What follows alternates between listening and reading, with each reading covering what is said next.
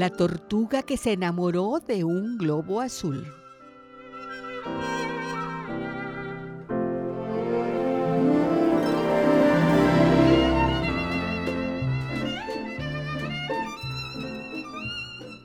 Había una vez, en un parque de diversiones, una tortuga llamada Isolina, que tenía la libertad para ir y venir por todos lados sin ningún peligro, y es que era tan, pero tan linda, que a la entrada del parque habían puesto un letrero anaranjado que decía, Queda estrictamente prohibido robarse a la tortuga Isolina.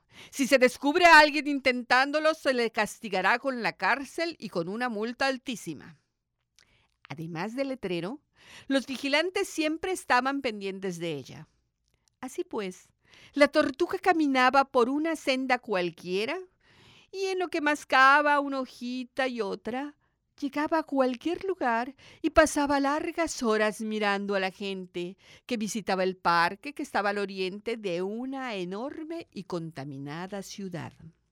Por la nochecita, cuando cerraban, Isolina se acomodaba debajo de su piedra favorita y roncaba carapacho suelto. Muy temprano se despertaba y desayunaba los pedazos de pan que el vigilante le dejaba. Cuando el parque abría sus puertas, empezaba sus andanzas y se dejaba querer cuando los niños o los adultos le caían bien. Si no, escondía patas y cabeza y no había poder que le sacara de su carapacho. Un día llegó al parque una niña con un enorme globo azul. Cuando Isolina lo miró, su corazón de tortuga empezó a latir con fuerza. Tan rápido como pudo, se acercó a la niña que al mirarla se levantó, la acarició y se la llevó con ella a recorrer el parque. Isolina veía el globo y sentía que él la miraba también. No sabemos qué cosas conversaron en silencio. Lo cierto es que cuando la niña se dispuso a dejarla en el piso para irse, el globo se soltó de su mano y se fue a esconder detrás de la rama de un árbol. La hora de cerrar el parque sorprendió a Isolina como hipnotizada mirando al globo. Quietecita, se había pasado en el mismo sitio un buen rato. Entonces, despacito y como quien no quiere la cosa, el globo se dejó llevar por una suave ráfaga de viento y llegó hasta la tortuga que, al verlo, lo detuvo del hilo que colgaba. Pasaron varios días sin que nadie viera a Isolina por el parque. Sabían que estaba ahí porque todas las mañanas desaparecía el pan que le dejaban para comer. Una noche, cuando paseaba con su globo que se balanceaba de un lado a otro, como coqueteando con ella, ocurrió algo terrible. Se escuchó un extraño sonido y sin decir agua va, el globo azul desapareció. Y Solina, desesperada, miraba hacia arriba buscándolo. Al no encontrarlo, decidió investigar su paradero.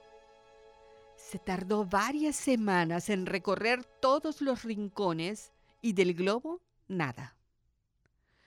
Y Solina enflaqueció notablemente. Se pasaba horas y horas sin moverse, preguntándose qué había ocurrido. Un día regresó al parque la dueña de aquel globo azul. Desde que llegó, buscó a Isolina y cuando dio con ella, la levantó con cuidado, la acarició, la tortuga se dejó querer y tan triste empezó a llorar. La niña se imaginó que estas lágrimas eran porque extrañaba su libertad, el sol, el agua y sobre todo la compañía de otras tortugas. Me la voy a llevar mañana. Para estas horas ya estará en un verdadero hogar para tortugas, dijo en voz alta. Sin hacer caso del enorme letrero anaranjado, decidió ocultar a Isolina debajo de su sombrero y escapar del parque. Era de madrugada cuando la niña y la tortuga subieron al automóvil. Hija, ¿no olvidas nada? Recuerda que estas vacaciones en el campo van a ser largas. No, mamá, respondió Andrea, y con mucho cuidado depositó en el sombrero a Isolina, que se quedó dormida. Despertó porque un rayo de sol se metió dentro de su carapacho, llenando sus ojos de lucecitas de colores. Asomó la cabeza y... ¡Sorpresa! Lo primero que encontró fue un enorme globo azul inundándolo todo. Vaya, por fin apareces, dijo. Te busqué por todo el parque. Buenos días, linda tortuga. ¿Con quién hablas? preguntó un caracol. Lindos y buenos días, respondió Isolina. Hablo con mi amigo que está allá arriba. ¿Ves qué hermoso y qué azul? Ah, dijo asombrado el caracol y siguió su camino.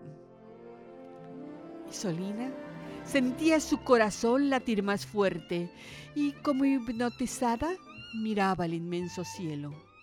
Ya entiendo, estás ahí para cuidarme y esconder esa mancha llena de humo gris que siempre está sobre mi cabeza en el parque. Y sin despegar los ojos del inmenso globo azul, siguió la senda pintada de amarillo y verde por los dedos del sol. Y colorín colorado, mi cuento ya está acabado.